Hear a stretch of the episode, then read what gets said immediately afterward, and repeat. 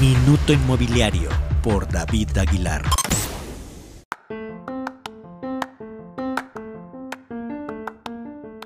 Hola, ¿qué tal? Soy David Aguilar con información relevante sobre centros comerciales. El gobierno de la Ciudad de México anunció que a partir del próximo lunes 8 de febrero permitirán la apertura de este tipo de establecimientos las 24 horas del día de martes a domingo. La situación ya era crítica. María José Fernández, presidenta de la Asociación de Desarrolladores Inmobiliarios, había dicho que más de 900 negocios localizados en 53 centros comerciales del país estaban por cerrar de forma definitiva. Esto porque los empresarios no veían la manera de pagar las rentas. Cada mes se perdían 25 mil millones de pesos en ventas y se afectaba a 360 mil empleos.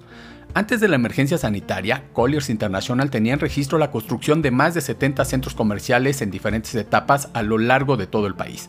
Muchos suspendieron arrancar obras y otros, con el cierre de actividades, ni siquiera alcanzaron a inaugurarse.